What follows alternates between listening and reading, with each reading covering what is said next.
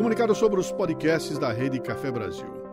Olha, uma grande novidade chegando aqui: a Audio Ed, a primeira empresa de soluções de publicidade em áudio digital da América Latina, trouxe para o Brasil no começo do ano a plataforma de gerenciamento de podcasts Omni Studio.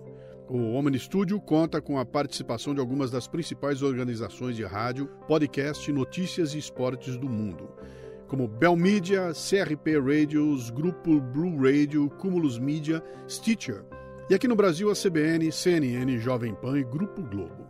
Uma das características da plataforma é a adoção do sistema de anúncios dinâmicos, o que possibilita a monetização de episódios antigos, constituindo-se numa excelente alternativa para os produtores de podcast.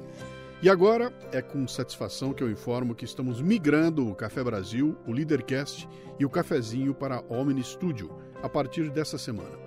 Para isso, estamos revisando completamente os cerca de 1.400 episódios já publicados ao longo de 14 anos, com mudança de arquivos, acerto de feeds e de informações.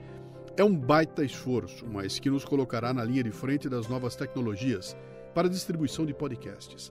O que é que vai mudar para os ouvintes? Bem, quem não for anunciante da Confraria Café Brasil ou do Café Brasil Premium, agora ouvirá propagandas randomicamente distribuídas ao longo dos episódios. É que nem acontece no YouTube, cara.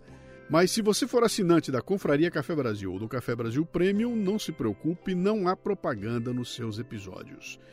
Olha, nos 14 anos em que produzimos podcasts por aqui, essa talvez seja a maior mudança nos podcasts da família Café Brasil. Obrigado a você Continue conosco.